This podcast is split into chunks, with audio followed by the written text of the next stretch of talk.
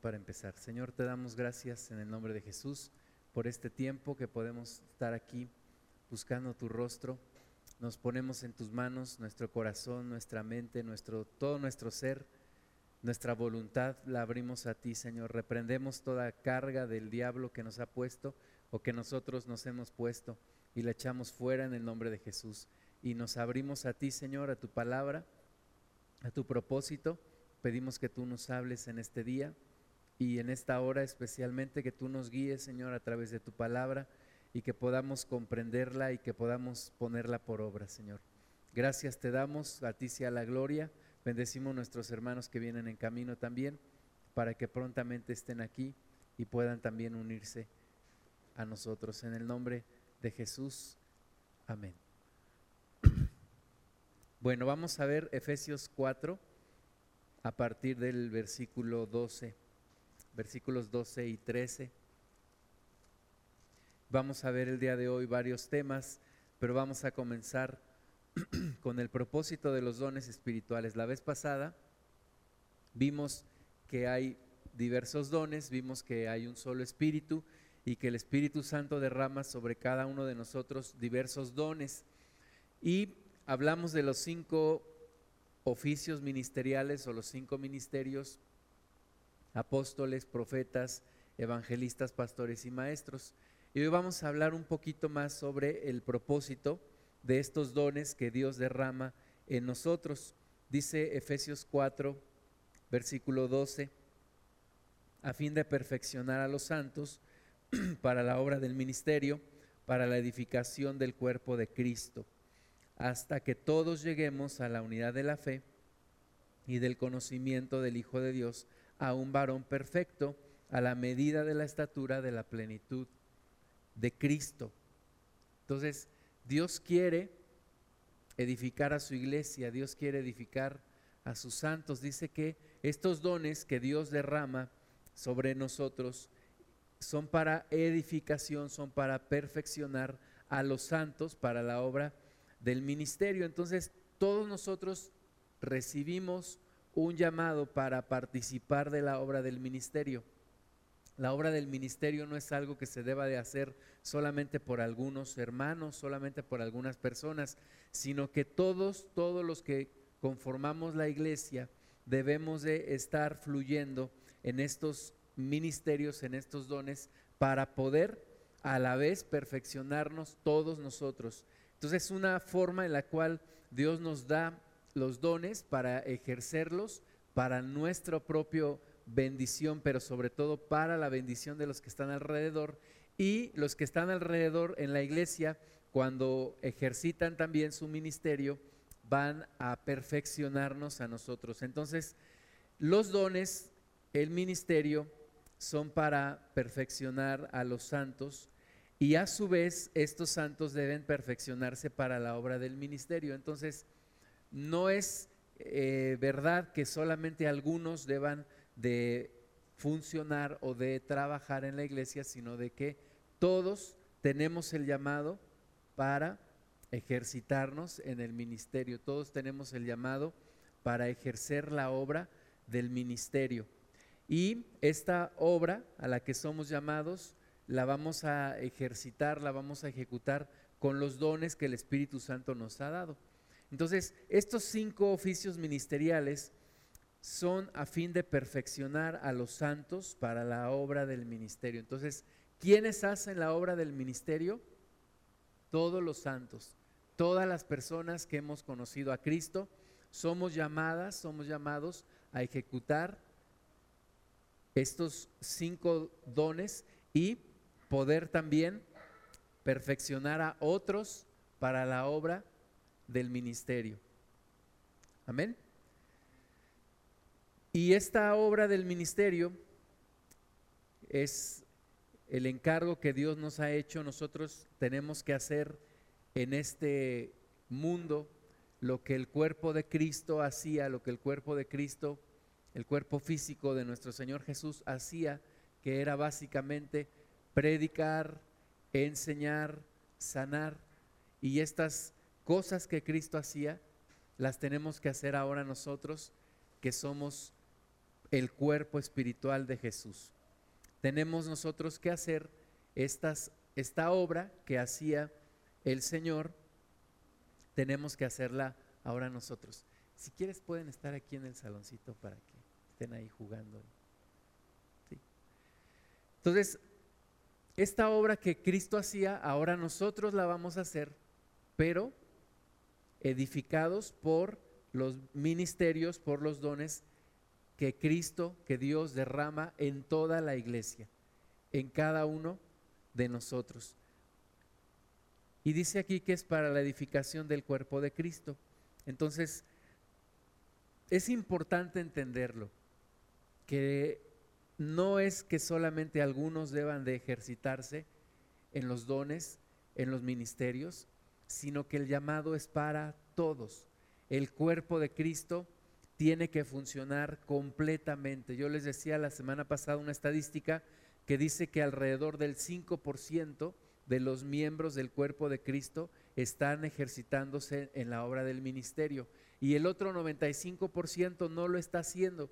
Nos tenemos que quitarnos de nuestra mente y de nuestro corazón la idea de que solamente algunos son los que deben de participar en la obra del ministerio.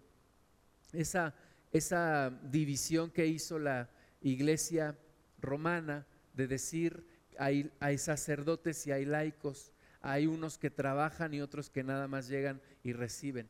Nosotros aquí encontramos que los santos son los que ejecutan la obra del ministerio y esto es para la edificación del cuerpo de Cristo. Entonces tenemos la responsabilidad todos nosotros de ejercitarnos para la obra del ministerio y para que todo el cuerpo de Cristo sea edificado. Entonces, la razón por la cual vienen estos dones espirituales es para prepararnos, prepararnos, perfeccionarnos. Ahí tienen en sus notas, primera de Pedro 5.10, dice más, el Dios de toda gracia, que nos llamó a su gloria eterna en Jesucristo, después que hayáis padecido un poco de tiempo, Él mismo os perfeccione, afirme, fortalezca y establezca. ¿Cómo es que nos perfecciona? Una gran parte de ese perfeccionamiento es a través de los dones, de los ministerios que Dios pone en la iglesia. No eligió Dios otra forma, sino a través de la misma iglesia perfeccionarnos a través de mis hermanos que están a mi alrededor, que recibieron dones, que recibieron talentos, que recibieron ministerios. Yo soy edificado, yo soy perfeccionado. Por eso es que una persona debe de pertenecer a una congregación, a, a una iglesia local porque es la forma en la que será perfeccionada. No puede ser perfeccionada en lo aislado, no puede ser perfeccionada aparte, no puede ser perfeccionada lejos del cuerpo de Cristo, debe de integrarse al cuerpo de Cristo para poder ser perfeccionado. Entonces, los dones que Dios puso en mí, tengo que estar atento porque son para la edificación de los otros hermanos, de las otras hermanas que están en el cuerpo de Cristo. Y yo tengo la responsabilidad de ejercitarlos, de perfeccionarlos, para que a su vez otros también sean perfeccionados. Entonces, el primer propósito que vemos aquí, que los dones son para perfeccionar a los santos. Y el final de la perfección de los santos o del perfeccionamiento de los santos es para que ellos también puedan a su vez participar en la obra del ministerio. Es un círculo virtuoso en donde yo recibo los dones, yo me ejercito, yo me permito que otros me edifiquen, ¿verdad? Lo que Dios pone en otros me edifica a mí y yo a la vez cuando voy creciendo, voy madurando, voy a ayudar al perfeccionamiento de otras personas. Es un ciclo es una cadena que Dios así lo estableció. Por eso Pablo le dijo a Timoteo, te encargo que busques personas fieles en quien tú pongas lo que yo te he enseñado para que ellos a su vez lo enseñen a otras personas. Entonces, de esa forma se va extendiendo el reino de Dios y de esa forma todos vamos siendo perfeccionados. Ahora, exige también esto una madurez exige el que nosotros, todos nosotros, vayamos buscando la madurez. Dice que para la edificación del cuerpo de Cristo hasta que todos lleguemos a la unidad de la fe y del conocimiento del Hijo de Dios. Esto nos habla de, de un perfeccionamiento que lleva a una madurez. Yo necesito alcanzar una madurez, tú necesitas alcanzar una madurez en Cristo. Mientras más alcancemos esa madurez en Jesús también, más podremos ejercitar los dones que Dios nos dio, los talentos que Dios nos dio, y más podremos ayudar a que el cuerpo de Cristo todo llegue a la unidad de la fe. No se trata aquí, de nuevo, de que solamente algunos alcancen la madurez, de que solamente algunos alcancen el conocimiento del Hijo de Dios o de que solo algunos lleguen a, la fe. Dice que todos lleguemos a la unidad de la fe. Todos, lo importante es que todos lleguemos a la unidad de la fe. En una ocasión leí un letrero en un lugar que decía, lo importante no es que uno llegue en primer lugar. Decía, lo importante es que todos lleguemos a tiempo. Pues aquí lo importante no es que uno, dos o tres sean maduros, que uno, dos o tres ejerzan el ministerio, que dos o tres más o menos ahí vayan bien, no. Dice que todos lleguemos a la unidad de la fe. Y ese es el reto importante y por eso solamente lo puede hacer Dios, porque tú y yo sabemos cuánto trabajo nos cuesta integrarnos al cuerpo de Cristo, cuánto trabajo nos cuesta ser parte de un equipo, cuánto trabajo nos cuesta motivarnos unos a otros. El reto es, es fuerte porque Dios quiere que todos lleguemos a la unidad de la fe, no solamente dos, tres, uno. Nosotros tenemos que aprender que la iglesia no es una, una, un movimiento en donde hay uno, dos, tres líderes muy buenos que ejercitan los ministerios, que están super ungidos. Tenemos que entender que el llamado es para que todos lleguemos a la unidad de la fe, para que todos lleguemos, no solamente dos o tres, todos tenemos que llegar, todos tenemos que buscar ese conocimiento del Hijo de Dios. Y dice aquí que todos debemos llegar a un varón perfecto a la medida de la estatura de la plenitud de Cristo. Entonces los dones del Espíritu Santo son para que funcione todo el cuerpo para que todo el cuerpo llegue a la madurez, para que todos alcancemos una madurez. Pues en, en, este texto hay muchas cosas importantes que se nos deben de quedar y una de ellas es que busquemos la unidad, pero también que todos busquemos la madurez. No podemos quedarnos en el mismo lugar. En este camino no te puedes quedar en el mismo lugar. Tienes que avanzar hasta la madurez en Cristo para que seas como Cristo, para que llegues a la estatura de la plenitud de Cristo. En este lugar no te puedes tú fijar en los demás, pues es que yo ya no soy tan malo como el hermano fulano, la hermana sutana, o ya no soy tan malo como la gente del mundo. Aquí te tienes que fijar en Cristo. ¿Por qué? Porque tienes que llegar a la medida de la estatura de la plenitud de Cristo. Tienes que alcanzar el carácter de Cristo, tienes que llegar al carácter de Jesús no al de otras personas, no conformarte con estar donde ya estás, sino tienes que poner tus ojos en Jesús y tienes que moverte hacia la madurez. Para eso son los dones sobrenaturales del Espíritu Santo. Dice aquí que todos debemos estar unidos. Dice que todos, hasta que todos lleguemos a la unidad de la fe. Hay una unidad en la fe la cual tenemos que alcanzar una unidad en la que todos nos podamos mover, una unidad en la fe, en la fe del conocimiento del Hijo de Dios. Eso es lo que todos estamos buscando, no debemos desviarnos de esto. Yo necesito encontrar el conocimiento del Hijo de Dios, necesito alcanzar esa unidad en la fe con mis hermanas, con mis hermanos, poder llegar a ese conocimiento pleno del Hijo de Dios. Porque entre más pasa el tiempo, más nos damos cuenta que más necesitamos conocer al Hijo de Dios, que más lo necesitamos entender sus enseñanzas, aplicar sus enseñanzas. Entre más avanzamos, más nos damos cuenta de que nos falta más, nos falta mucho. Es como ese, esos pasos de los cuales hablan algunos maestros en donde Dicen, el, paso inicial es el, y, la, y lo peor es cuando el que no sabe, no sabe que no sabe. O sea, es ignorante de su propia ignorancia. Y así estábamos nosotros, no sabíamos que no sabíamos, no conocíamos la palabra y andábamos en nuestra ignorancia, ignorando que ignorábamos la palabra de Dios. Pero cuando ya empiezas a conocer la palabra de Dios, ahora sabes que no sabes. Y ahora tienes que moverte hacia esa plenitud. Oye, es que entre más me meto a la Biblia, más me doy cuenta de lo que ignoro o de lo que ignoraba y de todo lo que me falta aplicar. Ese es el camino hacia la madurez. No cuando te sientes que ya lo sabes todo, que ya lo puedes todo, sino cuando te das cuenta realmente en la Biblia que no lo sabes todo, que no lo aplicas todo como debes de, aplicarlo y que te hace falta un gran camino hacia adelante, hacia la madurez. Entonces es cuando debes de caminar, impulsarte, hacia esta madurez y apoyarte del cuerpo de Cristo, apoyarte de todos los que están en el cuerpo de Cristo, porque todos a la vez estamos buscando esa madurez. Entonces, vayamos hacia esa unidad en la fe, hacia ese conocimiento del Hijo de Dios.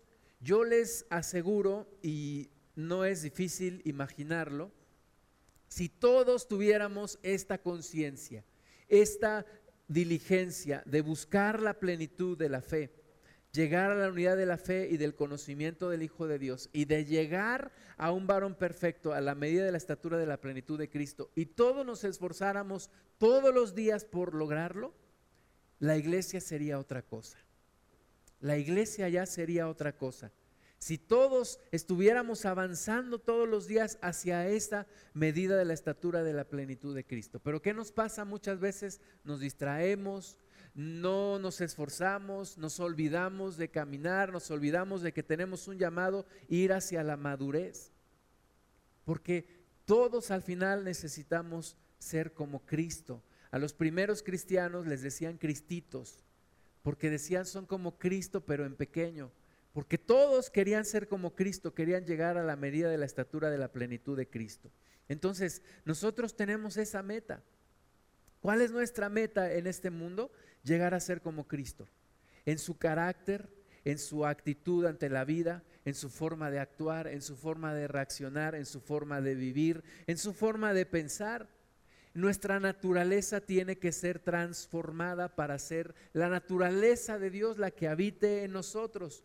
Decimos nosotros, yo soy hijo de Dios, o las mujeres dicen, yo soy hija de Dios.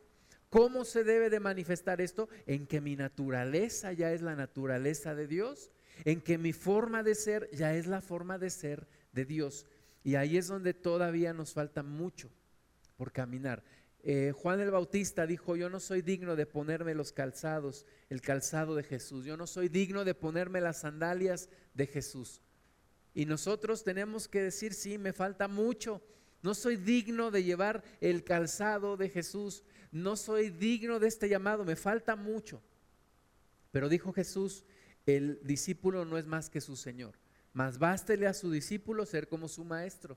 Entonces nosotros necesitamos buscar ser como el maestro, buscar ser como Jesús. ¿Y cómo voy a lograr ser como Jesús?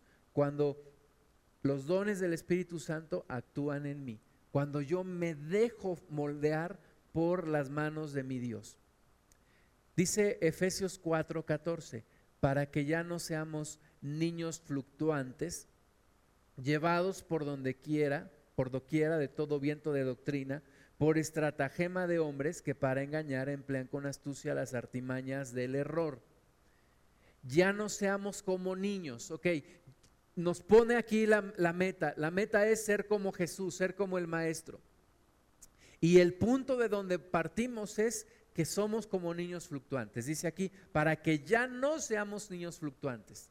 Entonces la meta es ser como el maestro, el punto de partida es que muchos de nosotros somos niños fluctuantes. Muchos de nosotros somos como niños. La palabra que emplea aquí en el original en griego significa de aquellas personas que no pueden decidir por sí mismas. Somos niños en nuestra forma de vivir, somos niños en nuestra forma de actuar, somos niños en nuestra inteligencia, somos niños en nuestra espiritualidad. Dice aquí que en sus notas un niño necesita de alguien que lo cuide. Entonces la meta es que todos lleguemos a ser como Cristo. Y hoy en, las congregaciones la mayoría de las personas están buscando quién les cuide, quién les ayude a tomar decisiones, quién les aconseje, quién les diga lo que tienen que hacer. Y es un proceso normal, está bien, cuando yo llego a la iglesia, yo necesito que alguien me enseñe, porque las únicas decisiones que yo sabía tomar eran decisiones en base al mundo. Pero cuando yo llego a la iglesia, entonces necesito que alguien, que alguien me ayude, que alguien me guíe. Pero no voy a estar así 20 años, ni 40 años, ni 50 años. Yo tengo que madurar. En, las congregaciones, desafortunadamente, tenemos muchos bebés espirituales, pero son bebés espirituales que ya tienen como 40 años en el Evangelio. Ayer le decía yo a mi hijo de una caricatura de un oso que me gustaba ver cuando era niño, un oso grandotote que traía su pañal y su papá chaparrito y el osote grandote con su pañal. Y así muchas veces hay cristianos 40 años en el Evangelio y todavía traen pañal. Todavía son niños, todavía son niñas, porque, porque no saben tomar decisiones, porque exigen que alguien les cuide, ¿verdad? Personas que ya pueden estar en la capacidad de ejercitar los ministerios, todavía quieren que se les dé su mamila, que se les cante su canción para dormir, que se les apapache, que se les... y no maduran. Y esa es la condición desafortunadamente general, no estoy diciendo que todos los cristianos son así, pero es la condición general de la iglesia. Están como niños fluctuantes, están como niños que cambian de opinión fácilmente, que son gobernados por sus emociones. En este país la gente toma decisiones no con la mente, toman decisiones con el estómago lo primero que les sale es que yo voy a hacer esto y lo hacen. Y ahora voy a hacer esto otro y lo hacen. Oye, ¿ya lo pensaste? Eres un niño fluctuante. ¿Cómo e-, son los niños fluctuantes? Están jugando a las canicas, de repente se enojan, pues me llevo mis canicas y ya, ya no juego. Es que yo no quería jugar así. Es que yo voy a poner mis reglas y así somos los niños fluctuantes. Los cristianos que no hemos madurado.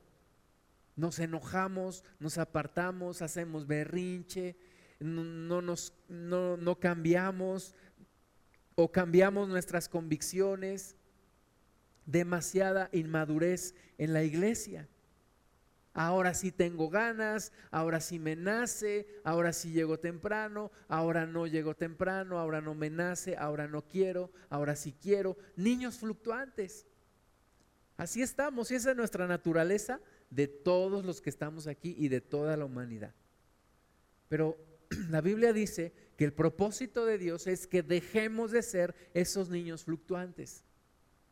Yo tenía un, amiguito eh, cuando yo era niño, decía, vamos a jugar esto, órale, vamos a jugarlo. Y a los cinco minutos, ya no, ahora vamos a jugar esto otro, órale, vamos a jugar esto otro. Y a los tres minutos, ahora ya no, ahora vamos a jugar esto. Así son los niños fluctuantes. ¿Y cómo son los cristianos fluctuantes? Ahora sí, vamos a echarle muchas ganas, sí. Y mañana, ahora ya no. Y pasado mañana, ahora voy a hacer otra cosa. Y así andan de una cosa en otra, niños fluctuantes. ¿Cómo quiere Dios que seamos? Firmes en nuestras convicciones, como el Hijo de Dios. El Señor Jesús dice la Biblia que llamó a un hombre que se llamaba Simón y le puso por sobrenombre Pedro. ¿Por qué le puso por sobrenombre Pedro? Porque Simón era el niño fluctuante, que un día decía, Señor, mándame a caminar en el mar, si eres tú, manda que yo camine en el mar. Y ahí iba Pedro, pero en otro momento se fijaba en la tormenta y se hundía. En un momento Pedro decía, yo daré mi vida por ti si fuera necesario. Y en otro momento lo negaba delante de una criada. Ese era Pedro el niño fluctuante unas veces arriba, otras veces abajo. Y así fluctuaba su estado de ánimo. Jesús le dijo, tú eres Pedro, tú no eres un niño fluctuante, tú eres una piedra, una piedra firme, edificada sobre la roca que soy yo. Y eso es lo que yo quiero que tú seas, ¿no? Un niño fluctuante. Quiero que seas una persona de convicciones, una persona que va a dar su vida por mí. Eso es lo que quiere Dios de nosotros. No niños que estemos fluctuando entre las emociones. Porque como somos emocionales, sobre todo los latinos, somos súper emocionales. Y un día andamos hasta arriba y otro día andamos hasta abajo. Y un día andamos cantando y gritando y otro día andamos chillando y andamos todos mal. Dios quiere que seamos como Cristo. Cristo inició un camino y hasta que lo terminó en la cruz. Jesús no decía un día, pues ahora sí voy a hacer la voluntad de mi Padre y otro día, pues ahora no tengo ganas, pues ahora sí me nace y ahora no me nace. No, dice aquí que el niño fluctuante es llevado por doquiera de todo viento de doctrina de todo viento de doctrina y a veces nos llevan las emociones y a veces nos llevan las doctrinas y a veces nos llevan las modas y nos traen para allá y para acá como un barco como un velero ahí en el mar, a donde sopla el viento, ahí va ese barco. Ya no. Dios no quiere que seamos arrastrados por doquiera de todo viento de doctrina. Y hoy lo vemos, lo vemos en la iglesia en general. Que ahora la doctrina de los profetas y pum, todo el mundo quiere ser profeta o todo el mundo quiere escuchar un profeta. Y ahora la doctrina de los apóstoles y todo el mundo se mueve a la doctrina de los apóstoles. Ahora vamos hacia, eh, hacia esto y ahora hacia esto otro y todo el mundo, ahora hacia la gracia, ahora hacia... Y ahí vamos, llevados por todo viento de doctrina. Dios no quiere eso. Por estratagema de hombres que para engañar emplean con astucia las artimañas del error. Yo te voy a decir una cosa, no toda idea que llega a ti es buena. No todo pensamiento que llega a ti es bueno dejarlo en tu corazón o en tu mente. No toda idea que viene a tu mente es bueno comunicarla. Dios quiere que aprendamos discernimiento. Dios quiere que aprendamos a estar firmes en Él. Ahora, yo sé que somos seres emocionales también y que tenemos emociones y por algo Dios nos puso emociones, pero no están las emociones para gobernarnos. Dice la Biblia que nosotros no andamos por vista, sino por fe.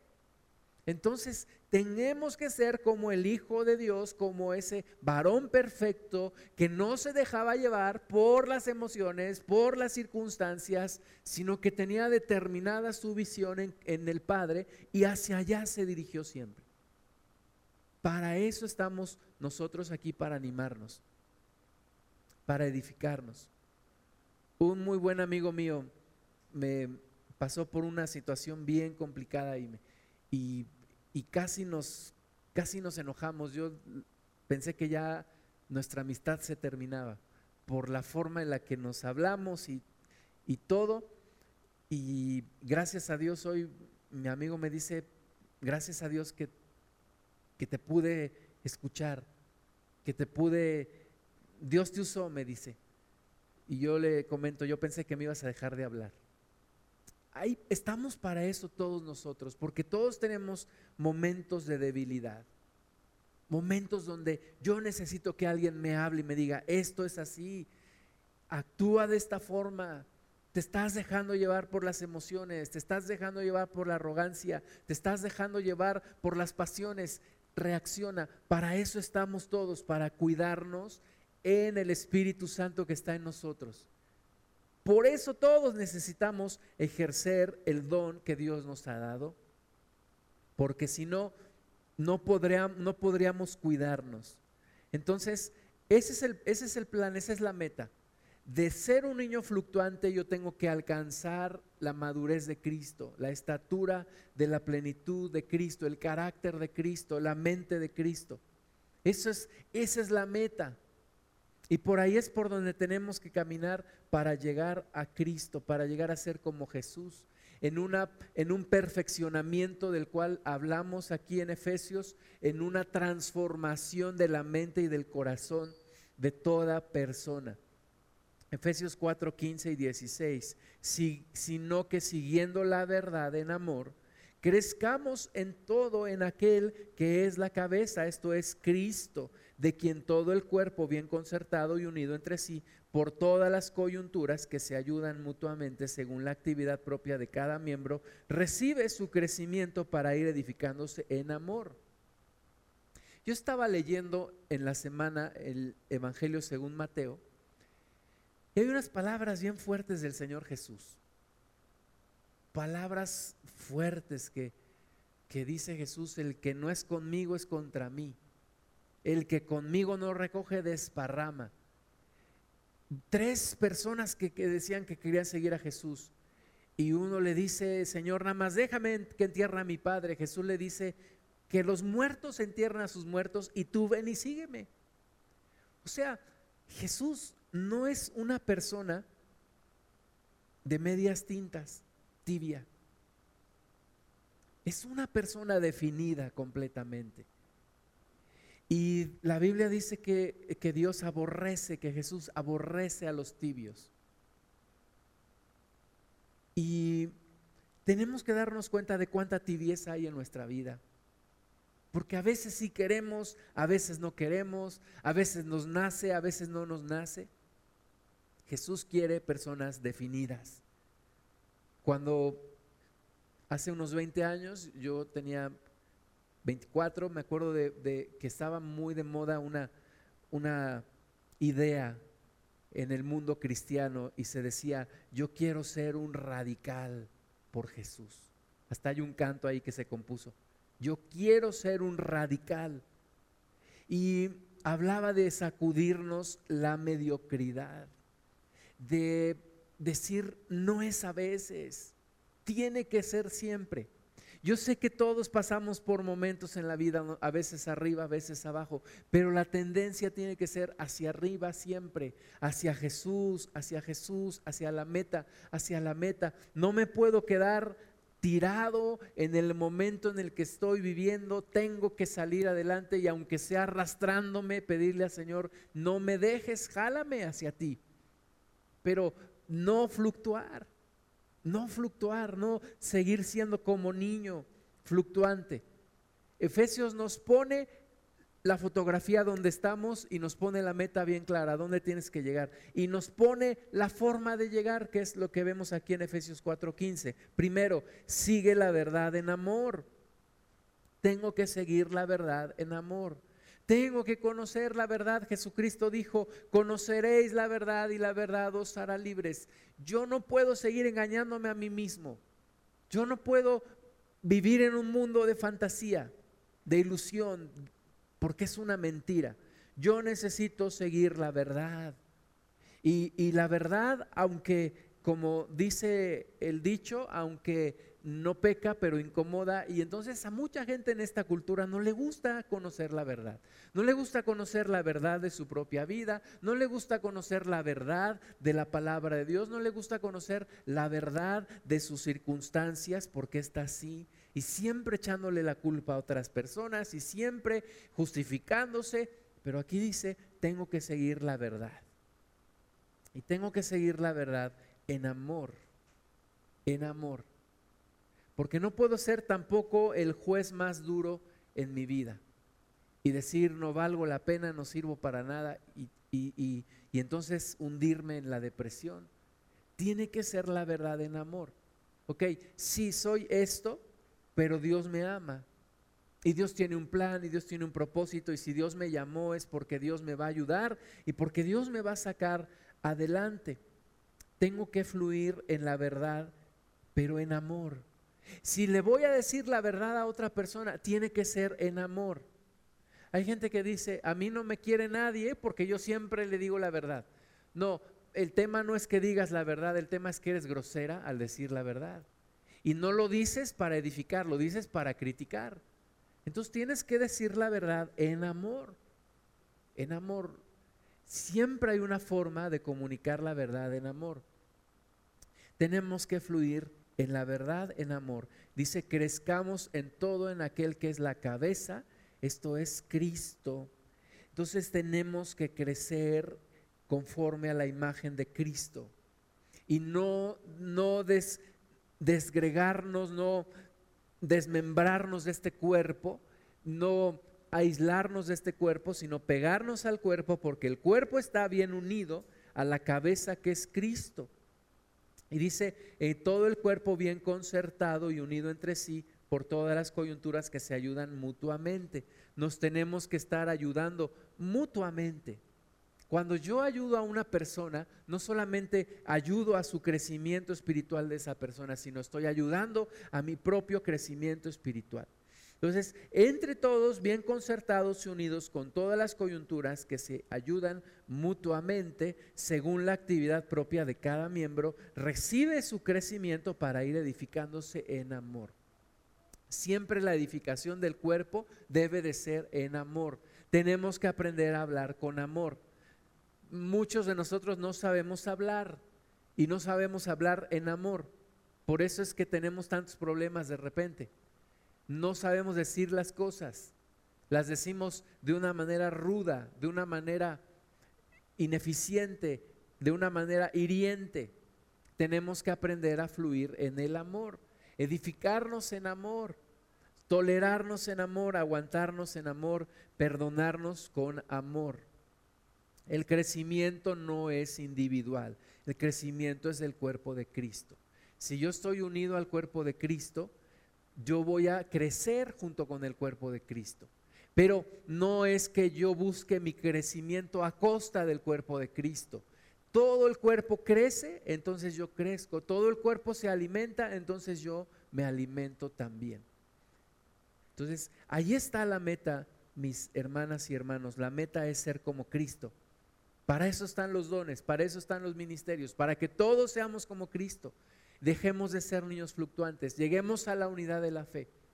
Hoy en día la, iglesia de Cristo tan dividida, ¿qué tenemos que hacer? Buscar la unidad de la fe. Dejar de estar criticándonos unos a otros, estar orando y buscar la unidad de la fe. Buscar la unidad de la fe. Eso es lo que tenemos que hacer. Me decía una persona, pertenece a un partido político, platiqué con, con ella porque quiere dar clases y entonces le preguntaba, ¿qué pasó con tu partido político las pasadas elecciones? Me dice, es que estuvimos tan divididos y el que ganó pues estuvo tan unido. Jesús dice, un, un reino o una casa dividida contra sí misma no puede prevalecer. No puede prevalecer.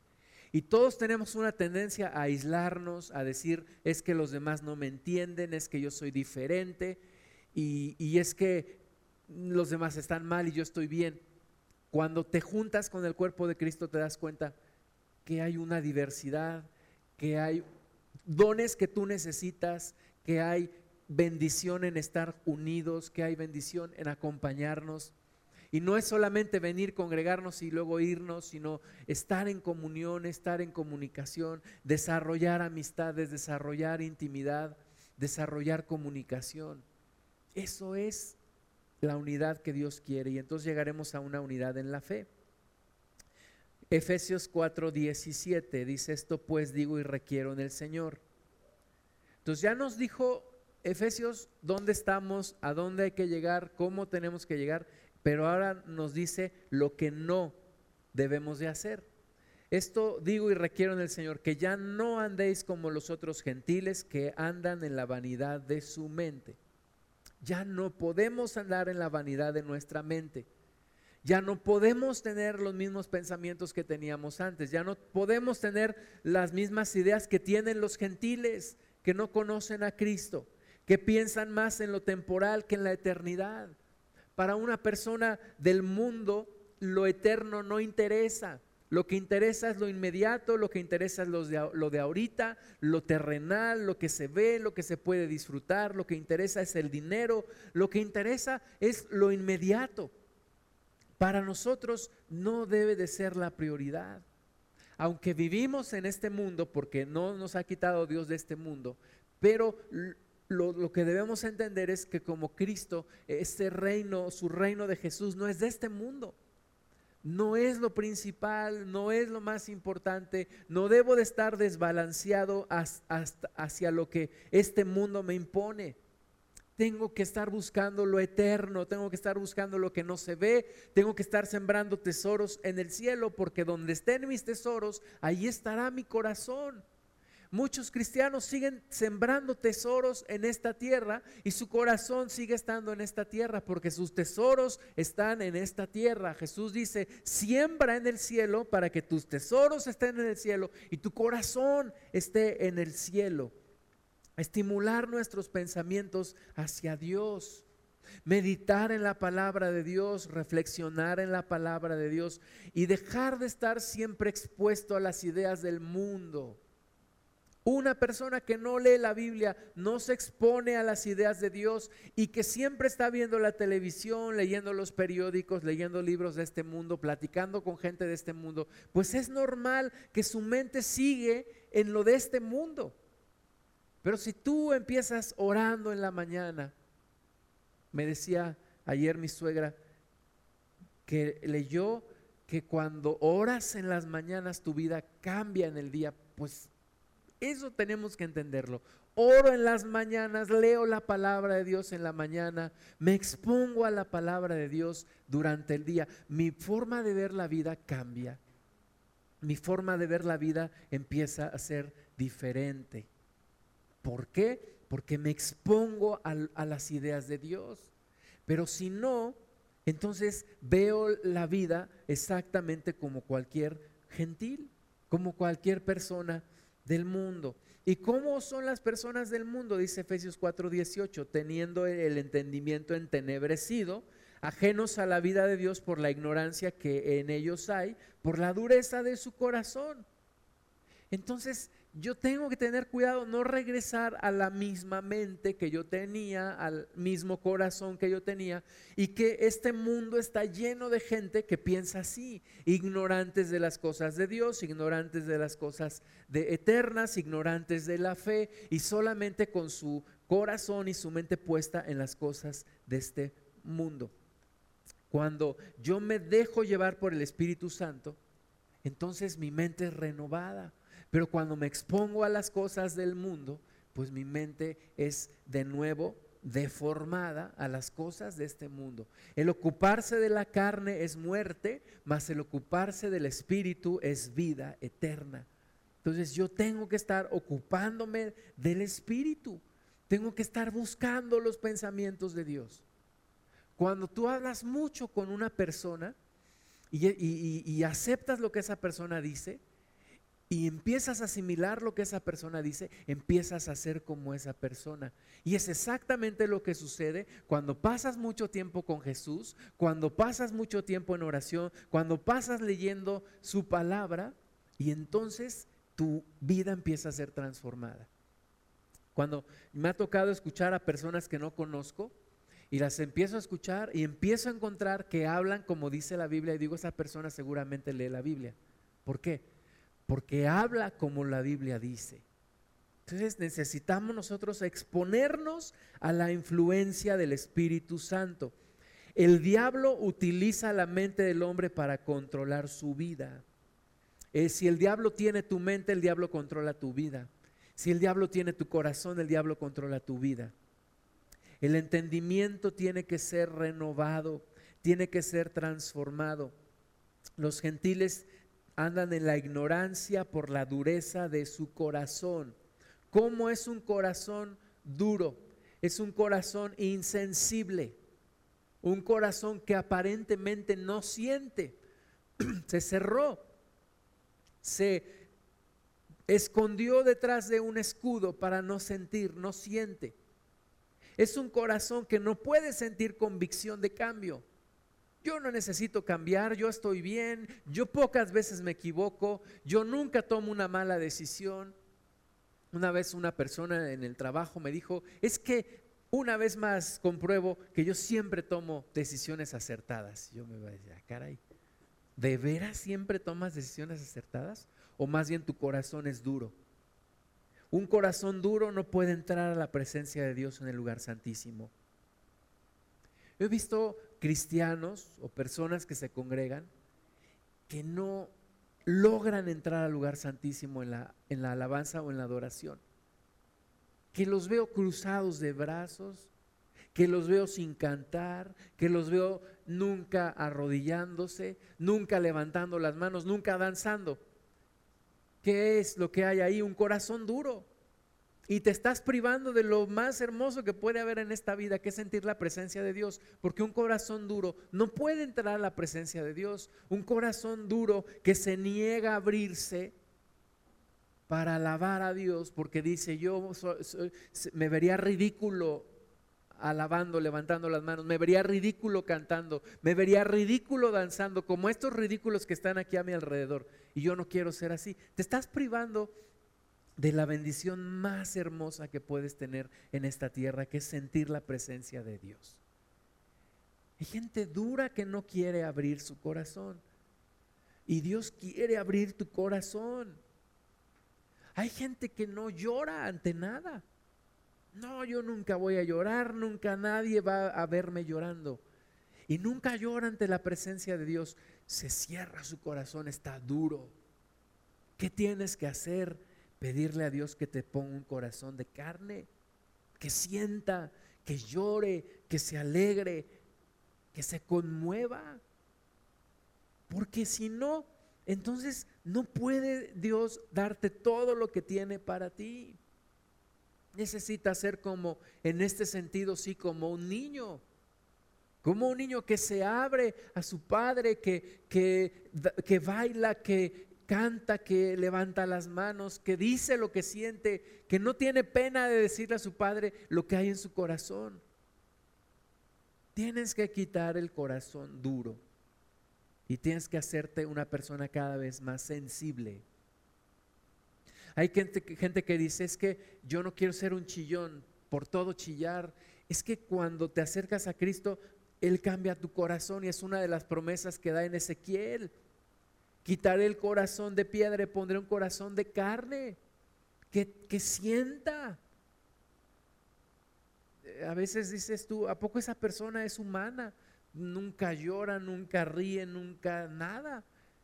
Nunca expresa lo que hay en su corazón.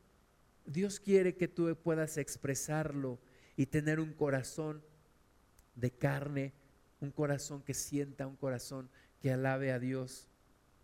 Los gentiles, Efesios 4:19, dice los cuales, después que perdieron toda sensibilidad, se entregaron a la lascivia para cometer con avidez toda clase de impureza. ¿Sabes lo que está pasando en, este, en esta sociedad descompuesta? Yo leí en la semana un reportaje de los niños que mataron a un niño de seis años, entre un primo y otros amigos allá en Chihuahua, no sé si lo leyeron. Mataron a un niño ¿Por qué? Estaban jugando a secuestrarlo. Y entonces lo, habían matado un perro, un perro callejero, y después agarraron al niño de seis años, lo empezaron a arrastrar, lo empezaron a golpear, luego lo empezaron a, picar, y entonces finalmente el niño se murió. Estaban jugando y se les pasó la mano. Eso es, es el peligro de tener un corazón duro. Te haces tan duro que luego dice aquí, pierdes toda sensibilidad y te entregas a, cualquier pasión para cometer con avidez toda clase de impureza. Ese es el camino de descomposición de este mundo. Corazones duros que pierden sensibilidad a Dios, que se entregan a toda a todo pecado, a toda lascivia y que cometen con avidez toda clase de impureza. Y uno dice, ¿cómo es posible que un, un joven de 15 años con otros muchachitos más pequeños, pudieron matar a un niño de seis. Pues es esto, corazón duro, se entrega al pecado y entonces comete toda clase de impureza. Ese es el riesgo de tener un corazón duro. Y lastimas a los demás y lastimas a la gente y no te importa lo que, lo que puedan sentir los demás.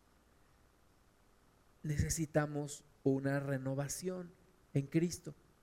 Efesios 4:20, más vosotros no habéis aprendido así de Cristo, si en verdad le habéis oído y habéis sido por él enseñados. Dice Pablo, ustedes no pueden ser así. ¿Por qué? Porque si de verdad han aprendido de Cristo, le han oído y han sido enseñados por Él, entonces no pueden ser así. Dice conforme a la verdad que está en Jesús. En cuanto a la pasada manera de vivir, despojaos del viejo hombre que está viciado conforme a los deseos engañosos y renovaos en el espíritu de vuestra mente y vestíos del nuevo hombre creado según Dios en la justicia y santidad de la verdad. Yo necesito ser renovado día con día. Día con día necesito ser transformado por Dios. Necesito dejar mi vieja naturaleza y necesito extenderme hacia la que Dios me ha, me ha puesto, que es la naturaleza de su Hijo Jesús, la estatura de la plenitud de Cristo, el varón perfecto. Tiene que operar el poder de Dios en mi vida. La naturaleza del Espíritu Santo en mí tiene que operar en mí. Ha habido momentos en mi vida en donde yo sé que hay situaciones que me cuestan mucho trabajo, más unas que otras. Y yo le digo al Señor que en esta situación no sea el fruto de mi carne, sino el fruto de tu Espíritu Santo. Ayúdame para que se vea el fruto tuyo y no el mío. Renuncio a mi naturaleza para aceptar la tuya y para que fluya y para que se muestre el fruto del Espíritu y no el fruto de aquel viejo hombre que yo, que yo era que se muestre el carácter de Dios. El carácter de Dios que hay en ti. ¿Qué vas a manifestar el día de hoy? ¿Qué vas a manifestar en las pruebas? ¿Qué va a salir de ti? ¿Va a salir de ti lo peor o va a salir de ti lo mejor? ¿Va a salir de ti lo peor de aquel hombre o de aquella mujer gentil o va a salir de ti el carácter de Cristo? ¿Qué es lo que va a salir de ti en esos momentos de verdad? Nosotros necesitamos fijar nuestra atención en la palabra de Dios, en la naturaleza en Cristo. Olvidar y dejar la pasada manera de vivir, despojarnos del viejo hombre que está viciado, ya lo conocemos, ya sabemos cómo éramos, ya sabemos cómo es nuestra carne, ahora hay que abrazar el nuevo, la nueva persona, el Cristo que hay en nosotros. Dejar la falsedad, Efesios 4:25, por lo cual, desechando la mentira, hablad verdad cada uno con su prójimo. Desechemos la mentira, hablemos verdad. Hablemos verdad. ¿Cuál es la verdad? Dice la palabra, tu palabra es verdad. Dice la Biblia, mis hijos son pueblo que no mienten. Habla verdad. En medio de una cultura de la mentira, en medio de una cultura del engaño, del fraude, habla verdad. Determina siempre hablar verdad. Cada uno con su prójimo, dice. Ya no digas mentiras, ya no te justifiques. Ya no exageres, ya no manches la vida de otras personas, ya no te enredes en las mentiras. Habla verdad. Hablando verdad cada uno con su prójimo, porque somos miembros los unos de los otros. Airaos, pero no pequéis, no se ponga el sol sobre vuestro enojo ni deis lugar al diablo. La ira es algo es una prueba, es una prueba de qué tan de qué tanto Cristo se ha desarrollado en nosotros. Y algunos dicen, pero si Cristo también se enojó y entró al templo y agarró las mesas y las aventó y las volteó y agarró el látigo y empezó a sonarlo y está estoy de acuerdo. Jesús se enojó, Jesús se enoja, pero Jesús no pierde control. Jesús no pierde control. Y aún en ese momento que, que, volteó las mesas y, dijo, no perdió control de sí. Y dijo, mi casa será llamada casa de oración a las naciones, mas ustedes la, la han hecho cueva de ladrones. No fue un desborde de su, de su ira, de su frustración y no, y no dice allí, y tuvieron que someterlo porque perdió control de sí y, nadie, no. Jesús supo cómo iniciar y cómo terminar. Y a veces nosotros nos metemos en cada lío porque sabemos cómo, em, cómo empezar un, un huracán, un tornado, pero luego ya no sabemos cómo terminarlo. Y decimos y hablamos y azotamos y aventamos cosas y tú eres esto y tú eres aquello y por eso yo... Y, empezamos a despotricar y, armamos una que luego ya no sabemos cómo terminarla. Perdemos control de nosotros mismos. Y cuando pierdes control de ti, el diablo viene y toma el control de ti. Por eso dice aquí, no deis lugar al diablo. No des lugar al diablo. Airaos, pero no pequéis.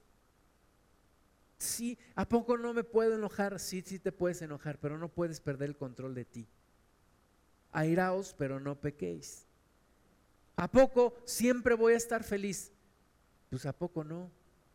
¿Y por qué siempre tengo que estar feliz? Porque aquí dice, no se ponga el sol sobre vuestro enojo.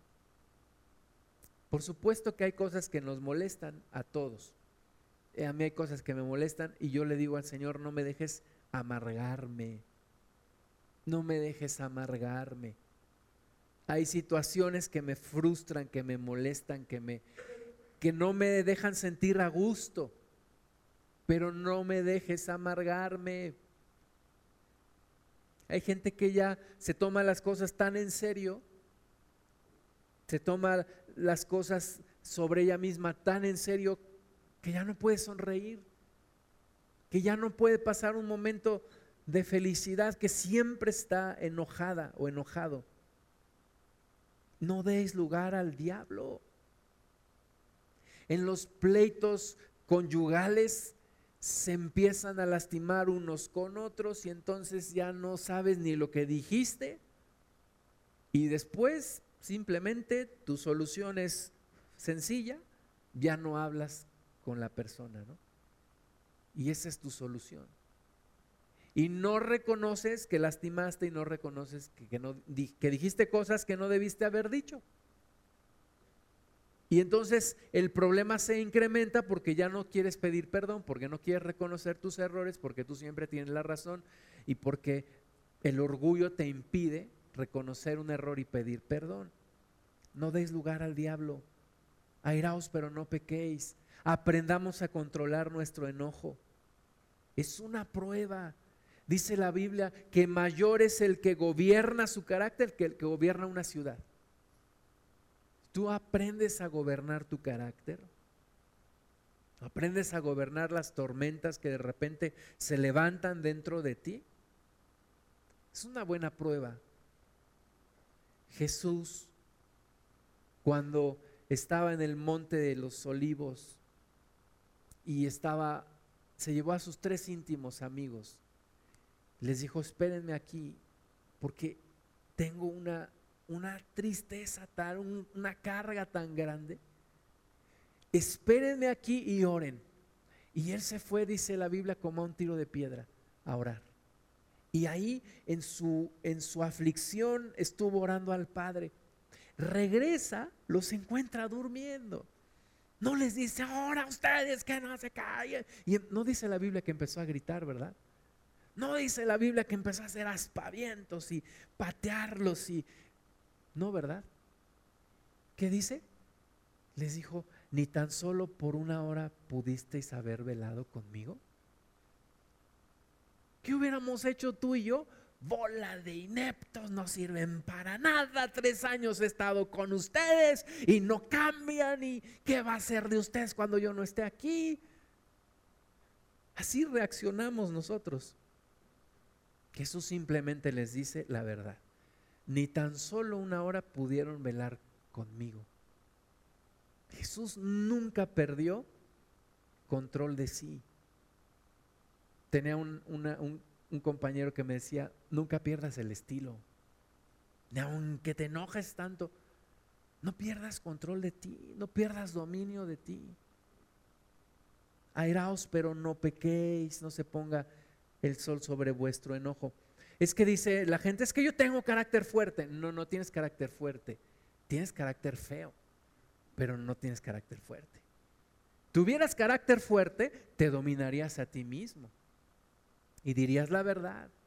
Como cuando a Jesús eh, le preguntan, ahí cuando lo tiene el sumo sacerdote y le preguntan, ¿eres tú el Hijo de Dios? Y entonces de repente él contesta y le pegan. Y Jesús le responde, ¿por qué me pegas? Si te contesté mal, dime en que te contesté mal. Y si te contesté bien, entonces ¿por qué me pegas? ¿Por qué me pegas? es tener dominio de uno mismo. Desechar la ira que muchas veces traemos en nosotros. ¿Tienes ira? ¿Tienes estrés? Un maestro una vez me dijo, cuando te sientas estresado, métete a tu carro, sube los vidrios y ponte a gritar. Nadie te va a oír. Otro maestro de natación me dijo, estás estresado, cuando estés nadando abajo del agua, ponte a gritar. Nadie te va a oír. Y ya cuando salgas de ahí, ¿cómo están? Buenos días. Ya recuperaste tu paz. Entonces, no lastimar a las personas, dice aquí, no se ponga el sol sobre vuestro enojo ni deis lugar al diablo. Efesios 4:28, el que hurtaba no hurte más, sino trabaje haciendo con sus manos lo que es bueno para que tenga que compartir con el que padece necesidad. Los buenos cristianos, las buenas cristianas trabajan, trabajan diligentemente, trabajan con diligencia, ya no andan robando, trabajan con diligencia. Enseñémosles a nuestros hijos a trabajar con diligencia. Enseñémosles o estudias o trabajas, pero ninis aquí no, no hay. Trabajas o estudias. Y trabajas, trabaja con diligencia. Tienes que ser una persona que es como Cristo. Cristo trabajaba. Cristo dedicó tres años de su vida a ministerio de tiempo completo, pero antes de eso trabajó trabajó, carpintero. No decían, ¿no es este el hijo del carpintero? Y un hijo de un carpintero aprendía el oficio de su padre. Jesús seguramente era carpintero también. Jesús trabajó, Jesús trabajaba cuando estaba en el ministerio diligentemente. Hay gente que dice, yo quiero estar en el ministerio, ¿para qué? Ay, para levantarme tarde, para no tener que ir a trabajar. No, trabaja diligentemente. Efesios 4:29, ninguna palabra corrompida salga de vuestra boca, sino la que es buena para la necesaria edificación a fin de dar gracia a los oyentes. Nuestra forma de hablar, ya no decir majaderías, ya no decir peladeces, ya no decir groserías, ya no decir palabras en doble sentido, es que los mexicanos somos re mal hablados. Pues los mexicanos mal hablados, pero los mexicanos cristianos no. Es que soy de Veracruz y, y no puedo contenerme. Pues tu naturaleza tiene que ser transformada. Tu naturaleza tiene que ser transformada. Ya no puedes andar diciendo leperadas, cosas que corrompen a los que te oyen ninguna palabra corrompida salga de vuestra boca. Y por último, seis pecados que hay que quitar. Dice, no contristéis al Espíritu Santo. No contristéis al Espíritu Santo. El Espíritu Santo está en ti. No lo entristezcas, no lo contristes. Dice, con el cual fuisteis sellados para el día de la redención. Quítense de vosotros toda amargura. Amargura. Una vez una una persona me decía que era diabética y dice, casi, casi mi café lo, endulzo con mi dedo. Pero hay personas tan amargas que casi, casi su té lo amargan con su dedo. Nada más cuestión de que estén y empiecen a hablar un poquito y amargan todo. Entonces, quítese de tu vida toda amargura, número uno. Número dos, todo enojo. Quita el enojo. Quita el enojo de ti. Número tres, quita la ira. Número cuatro, quita la gritería. Casas en donde gritos para acá, gritos para allá y quita la gritería. Número cinco, quita la maledicencia. Quítate las maldiciones de la boca y quítate la costumbre de maldecir. Tú no estás para maldecir, tú estás para bendecir. Y número seis, y toda malicia, que se quite toda malicia de ti y de mí. Efesios 4:32, antes sed benignos unos con otros, misericordiosos, perdonándoos unos a otros, como Dios también os perdonó a vosotros en Cristo. Pues tenemos que ser amables, tenemos que ser benignos, tenemos que ser misericordiosos y perdonadores. Hay mucho aquí por aplicar, por estudiarlo, por volverlo a leer y por aplicarlo en nuestras vidas. Vamos a orar. Señor, te damos muchas gracias por tu palabra. Que podamos entenderla y que podamos vivirla, Señor. Que podamos aplicarla en nuestra propia vida y que podamos tener cambios. Gracias te damos, precioso Dios, en el nombre de Jesús. Amén.